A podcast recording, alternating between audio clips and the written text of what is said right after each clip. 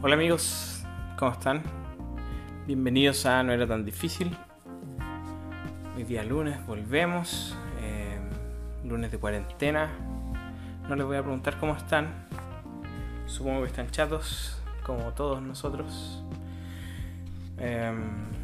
Y, y dentro de todo este movimiento de, de cuarentenas y, y aislación, se me olvidó avisar que ya habíamos grabado el, capítulo de preguntas y respuestas. Así que doble entretención, la, la entretención no se termina con esto no era tan difícil. Y, y van a tener do- dos capítulos para escuchar estos días. Eh, eh, y el miércoles ya subiremos otro, pero está arriba el capítulo de preguntas y respuestas. Tenemos tres preguntas bastante interesantes. Así que vayan a darle una vuelta el capítulo anterior a este. Eh, así que revisen ahí para que también escuchen, porque hay, varias preguntas que tocaron los temas anteriores. Así que eh, denle una vuelta. Volvemos hoy día, vamos a tratar... eh, vamos a, a volver a hablar de cómo los seres humanos eh, representan la imagen de Dios. Eh, nos vamos a meter en el templo un poquito, el rol del, del, sumo sacerdote y después en, el segundo bloque vamos a em- empezar el, el- seguimiento que le vamos a hacer a, a Josué. Eh, antes de partir obviamente le mandamos eh, todos los saludos y los agradecimientos a nuestros amigos de Siervo Fiel, www.siervofiel.org, en Facebook e Instagram Siervo Fiel Ministerios que nos acompañan y ellos ofrecen todo lo que tiene que ver con servicios digitales para iglesias, marketing, etcétera. En estos tiempos de necesidad, eh, Siervo Fieles puede ser tu mejor aliado. Así que revisa la página, envíasela a tu pastor, a quien tome decisiones ahí y pueda consultar los precios especiales que hay para, para iglesias. Empecemos. Eh, el sumo sacerdote vendría siendo la imagen de Dios que está en el templo, en el templo mismo, en el tabernáculo. Tenemos todo un relato desde Éxodo 25 al 40 de- del rol del sumo sacerdote, de lo que empieza a hacer Aarón. Y hay una frase de un libro de Crispin Fletcher Lewis que dice, eh, en el templo y el tabernáculo de Israel, el rol de la estatua de culto, que como vimos anteriormente se podía haber hecho alguna estatua para representar algún dios, eh, esta estatua era representada por el sumo sacerdote, que es la imagen concreta y visible del creador dentro de este templo que es un microcosmos. Eh, Lo hablamos en algún momento que este templo tenía eh, específicamente detalles que Moisés vio en, en el monte de Dios, que Dios le mostró. Entonces vamos a ver cómo las instrucciones daba Moisés acerca del tabernáculo y, y, el- y acerca también del, del sacerdocio. eh, hacen una suerte de espejo en, en detallar lo que pasa dentro del templo con Génesis 1 eh, y, y el, el relato del, del tabernáculo. Entonces vámonos a, Génesis 1. Bueno, no lo voy a leer porque ya lo hemos leído un montón de veces. Eh, pero Dios en Génesis 1, vamos, a- vamos a ver este paralelo. Dios en Génesis 1, el sumo sacerdote en Éxodo, ¿y qué implica esto? Entonces, primero que todo, la creación toma lugar en siete días marcados. La creación está hecha por está hecha en siete días, marcada por siete actos divinos de, eh, de hablar, de que Dios dice y se crea. Eh, eso, eso con Génesis 1, en, el sumo sacerdote en el Éxodo, si bien no es el sumo sacerdote mismo, el tabernáculo tiene estas estas huellas marcadas en la forma que fue diseñado y cómo fue revelado también, porque en, en Éxodo de 25 al 31 encontramos eh, esto que hablamos anteriormente, que Dios le decía a Moisés siete veces. Dios le habló a Moisés y, le daba una instrucción para el tabernáculo. Eh, Por ende, lo que esto implica es que el tabernáculo es un microcosmos, esto ya lo habíamos hablado antes. Eh, el tabernáculo es un microcosmos del mundo que fue creado en Génesis 1. Eh, la, luz de Dios, partimos otro, otro set de esta triada de, que termina en una implicancia. Eh, la luz divina de Dios separa la oscuridad de la luz y la noche de la mañana. Eh, y Aarón lo que hacía era prender la menorá cada mañana y cada tarde para crear luz en el tabernáculo. Para eso nos vamos a ir a Éxodo 27. Esto lo vamos a leer porque esto no, no está tan familiarizado con todos nosotros. Aparte está la, la parte que da lata leer porque son muchas instrucciones, pero en realidad tiene, tiene su importancia y solo, solo que hay que tenerle paciencia. Em, dice eh, Éxodo 27, 20, 21 Ordénales a los israelitas que te traigan aceite puro de oliva para que las lámparas estén siempre encendidas. Aarón y sus hijos deberán mantenerlas encendidas toda la noche en presencia del Señor en la tienda, en la tienda de reunión, fuera de la cortina que está ante el arca del pacto. Esta ley deberá cumplirse entre los israelitas siempre, por todas las generaciones. Eh, entonces vemos cómo era el rol de Aarón y sus hijos. Aarón y sus hijos se refiere a los que van a ser descendientes de él, por ende van a ser los sumos sacerdotes. Eh, que su rol era prender estas luces. Estas luces, por si no lo saben, la menorá, el candelabro es este candelabro típico judío que tiene siete o, nueve, no recuerdo bien cuántas, cuántas velas tiene pero lo que simboliza es, la representación de la luz en el templo, pero también en la creación. Voy a revisar bien cuánto cuánto tiene la menorá. Aquí estoy viendo, hay una de 8, 9, 9, veo otra de 7. Vamos a ver qué nos dice eh, la menorá que significa lámpara, es el candelabro de siete brazos de la cultura hebrea. Eh, descrito en la Biblia, más específicamente en el libro de Éxodo. Em, entonces, esta, esta menorá, este, esta lámpara, eh, tenía que estar prendida día y noche porque donde está la presencia de Dios no hay oscuridad. Eso es lo que está representando. Eh, y en el versículo, en el capítulo 30 de Éxodo, en el 7 y 8, dice, cada mañana cuando Aarón prepare las lámparas, quemará incienso aromático sobre el altar y también al caer la tarde cuando las encienda. Las generaciones futuras deberán quemar siempre incienso, ante el Señor. Eh, entonces, ¿cuál es la implicancia de esto? si Dios habló y creó la luz en, Génesis 1 y esta luz separaba la oscuridad de la luz y, la mañana de la tarde, eh, o la mañana de la noche, el, sumo sacerdote juega el rol del creador en, esta, en este escenario de culto, recreando el trabajo de Dios el primer día, de, de, hacer la luz, que se haga la luz, y aquí eh, Aarón andaba no con un encendedor, pero con algo para prender las lámparas. Entonces aquí vemos este paralelo también de cómo eh, está representado este cosmos donde Dios trae luz y ahora el sumo sacerdote se encarga de, hacer eso también en este microcosmos, representando a Dios mismo. Y el último dice que Dios introdujo la luz en la creación, la cual es completada en siete días. Y esto ustedes deben decir, ya, pero lo, lo acabamos de decir. Sí, pero la, implicancia es distinta. Dios introduce la luz, acuérdense de eso, en la creación, la cual es completada en siete días. Eh, o ocupando un lenguaje más eh, más eh, derivado del, del, hebreo podríamos decir que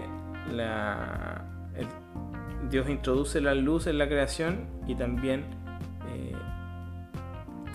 termina perfectamente la creación. Yo, yo, sé que yo soy un contrario a decir que la creación es perfecta porque la creación nunca dice que es perfecta, solo dice que es buena. Pero para hacer la, el paralelo aquí con, con lo que viene después, vamos a ocupar la palabra perfección, por decirlo así. Entonces Dios introduce la luz en la creación, la cual es perfeccionada en siete días. Em, ¿por, qué, ¿Por qué tengo que hacer esto? Porque la traducción no nos ayuda con lo que viene ahora. Eh, y lo que viene ahora es Éxodo 28. Acuérdense, Dios introduce la luz y completa eh, o perfecciona eh, la creación en 7 días. En Éxodo 28, del 6 al 30, vamos a leer harto aquí, tenemos el efod. Y por si no saben lo que es el efod, googleenlo. Pero el efod era un, es un cinturón con que tiene. Eh, traía en sí muchas piedras, tenía mucho que ver con cómo discernir la voluntad de Dios. Este tiene un efod y tiene un pectoral. Eh, entonces vamos a leer aquí eso 28 del 6 al 30 dice el efod se bordará artísticamente con oro, púrpura, carmesí, escarlata y lino fino. En sus dos extremos tendrá hombreras con cintas para que pueda sujetarse el cinturón bordado con el que se sujeta el efod deberá ser del mismo material, es decir, oro, púrpura, carmesí, escarlata, lino fino y formará con el efod una sola pieza. Toma dos piedras de ónice y graba en ellas los nombres de los doce hijos de Israel, por orden de nacimiento, seis nombres en una piedra y seis en la otra. Un joyero grabará los nombres en las dos piedras como los orfebres graban sellos. Engarzará las piedras en filigrana de oro y las sujetará a las sombreras del efod Así Aarón llevará en sus hombros los nombres de los hijos de Israel para recordarlos ante el Señor. No, voy a seguir con los, con los detalles. Em, pero el, el al final lo que, lo que hace es tener estas piedras preciosas que deberían recordarnos a nosotros, si nosotros hemos leído constantemente la Biblia, deberían recordarnos que eh, cada vez que hay visiones del cielo, cada vez que hay visiones del trono de Dios, se habla de piedras de este tipo se habla de que se ve algo púrpura, algo carmesí, algo escarlata, eh, eh, piedras que brillan o cosas que brillan. Entonces, claramente está, también está representando algo del trono de Dios. Y este fot tenía una parte que era un pectoral. Eh, y este pectoral, ¿por qué era importante? Porque tenía dos piedras en específico. Eh, y esto está en el, en el mismo 28, pero en el 30. Dice, sobre el pectoral, para impartir justicia, pondrás el Urim y el Tumim. De esta manera, siempre que Aarón se presenta ante el Señor, llevará en el pecho la causa de los israelitas. ¿Qué tiene que ver una cosa con otra? El Urim y el Tumim están completamente relacionados con la luz y esto de completar o perfeccionar. Eh, Urim, la palabra Urim, está deriva de la palabra luz en hebreo. Y Tumim deriva de la palabra eh, Tumim, perdón, deriva de la palabra que significa perfecciones. Por eso les decía que era, era perfeccionada, a pesar de que no es 100% eh, correcto decir así. Pero hay algunos que en vez de poner, para no ponerle efectivamente con perfecciones, hay una palabra que es que no existe en español, pero es completaciones. que no, nosotros no decimos completaciones, pero, pero se entiende la idea. Eh, Dios trae luz, trae Urim y trae y, en siete días la tierra queda Tumim. Eh, y eso, esas piedras van en el pecho del sumo sacerdote cada vez que va a traerle un caso a Dios. Esto, el Urim y el Tumim, eh, están relacionados al primero discernir la voluntad de Dios, pero también para, tomar decisiones tomando en cuenta el consejo de Dios. ¿Qué implica todo esto? Que el sumo sacerdote y su ropa radiante es eh, en la forma corporal de la luz de Dios y el poder para traer orden y, completitud a, la, a la, creación. Eh, esa parte es más enredada básicamente porque el español nos falla. Eh, entonces deberíamos hablar de perfecciones, pero la Biblia nunca dice que la, creación es perfecta, pero sí es buena. Eh, entonces ahí tenemos que luchar con las limitaciones del lenguaje, pero básicamente lo que, lo que está, la relación que se hace ahí es que el sumo sacerdote cuando lleva sobre sí estas piedras, eh, está representando el, rol que, hizo Dios con la creación. eso, eso, eso con estos paralelos entre el, sumo sacerdote y el y, Génesis 1. Ahora nos vamos a meter en Josué y con Josué nos vamos a quedar también el próximo capítulo. Eh, pero para eso vamos a hacer una pausita. Nos vemos.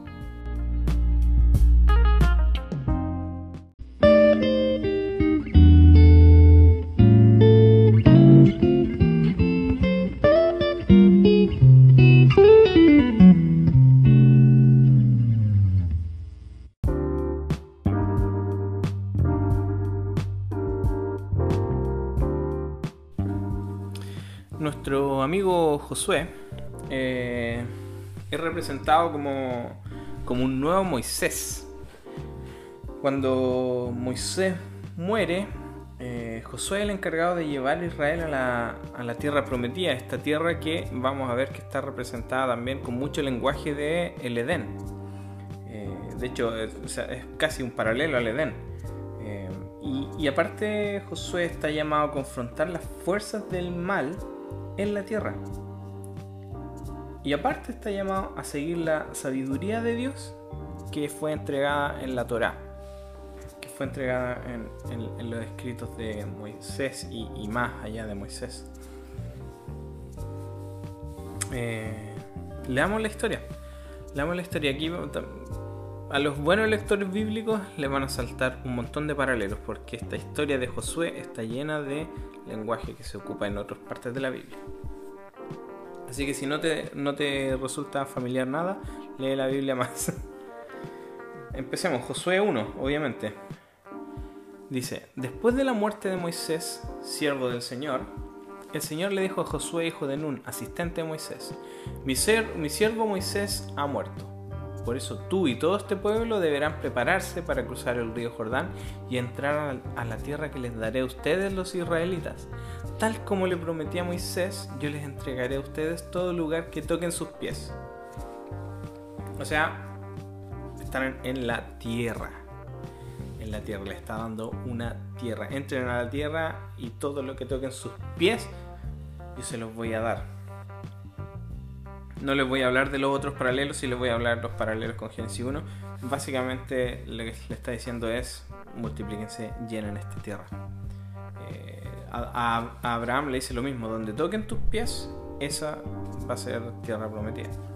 Em, y ahí hay un, un, hilo a seguir que sería interminable, pero muy interesante.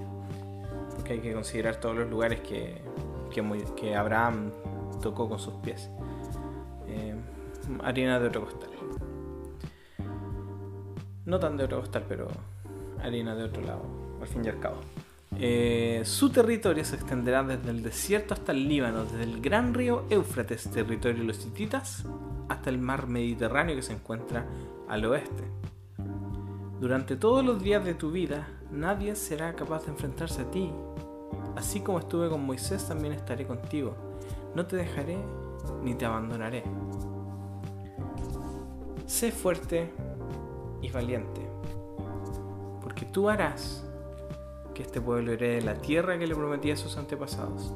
Solo te pido que tengas mucho valor y firmeza para obedecer la ley que mi siervo Moisés te ordenó. No te apartes de ella para nada, solo así tendrás éxito donde quiera que vayas. Recita siempre el libro, el libro de la ley y medita en él de día y de noche. Cumple con cuidado todo lo que en él está escrito. Así prosperarás y tendrás éxito. O tendrás sabiduría, también es posible la traducción ahí. Ya te lo he ordenado. Sé fuerte y valiente. El famoso esfuérzate y sé valiente. No tengas miedo ni te desanimes, porque el Señor tu Dios te acompañará donde quiera que vayas. Primero que todo, está claro el paralelo que hace con, con el Salmo 1 y con Génesis 1.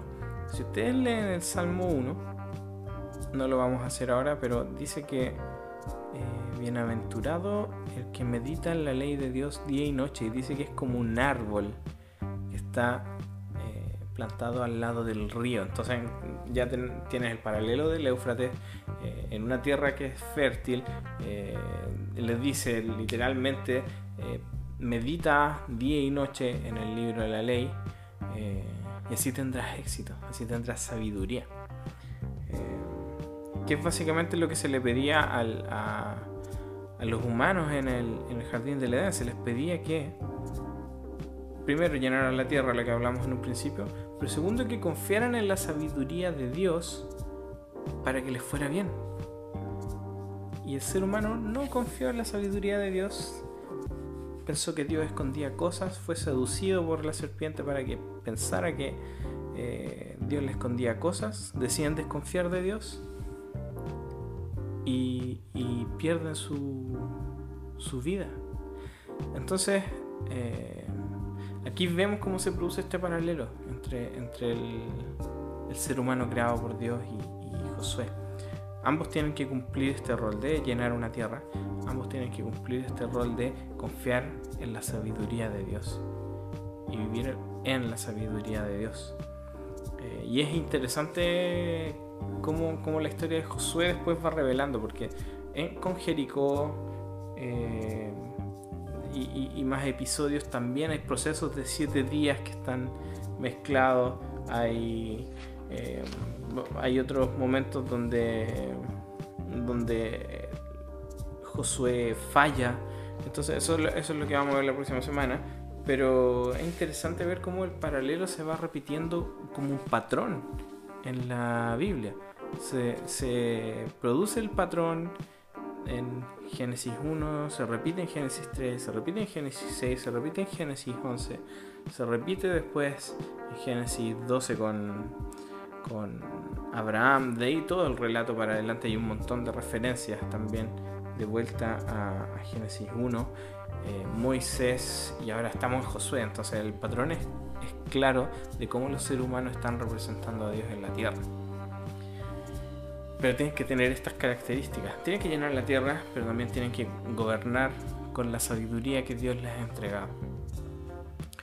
Y es interesante ver cómo el, texto tan famoso, eh, esfuérzate y sé valiente, sé fuerte y valiente, eh, no temas ni desmayes, dicen las versiones más antiguas, eh, están atadas a esto. La valentía y la fortaleza que tenía Josué para cumplir el rol que Dios le había pedido estaba atada a la meditación en la ley, a la meditación en la palabra de Dios. Y eso es algo que a nosotros nos tiene que, llamar la atención. Eh, si hiciéramos el paralelo y nos dedicáramos a revisar el paralelo con Génesis, perdón, con el Salmo 1, es prácticamente lo mismo, está diciendo lo mismo. Entonces, eh, cuando, cuando escuchamos en todo este tiempo que tenemos que ser valientes, que tenemos que ser fuertes, eh, en estos tiempos de incertidumbre, en estos tiempos donde las cosas no se ven tan claras, si hay algo que nos va a mantener enraizados en la, en la verdad, si hay algo que nos va a hacer fuertes y valientes, es meditar en la palabra de Dios. Es recitar el libro de la ley día y noche. Y esto es súper relevante para nuestras vidas. No es llegar y decir, eh, ah, me voy a esforzar y voy a ser valiente hoy día. Esto requiere una vida, día y noche, de meditación en la palabra de Dios. Por eso es tan importante entender la Biblia, por eso es importante entender la Biblia en su contexto, por eso es importante entender las intenciones de los autores, porque de esa forma vamos a meditar en lo que Dios quería que estos mismos personajes que estamos leyendo meditaran. Hay un montón de cosas más que podríamos revisar, pero básicamente esa es la, la macro idea. Em, no, no me voy a meter en el Salmo 1 pero hazlo tú en tu casa, revisa el Salmo 1, compáralo con Génesis 1, compáralo con Josué 1, compáralo con Génesis 2 y vas a encontrar una riqueza prácticamente interminable.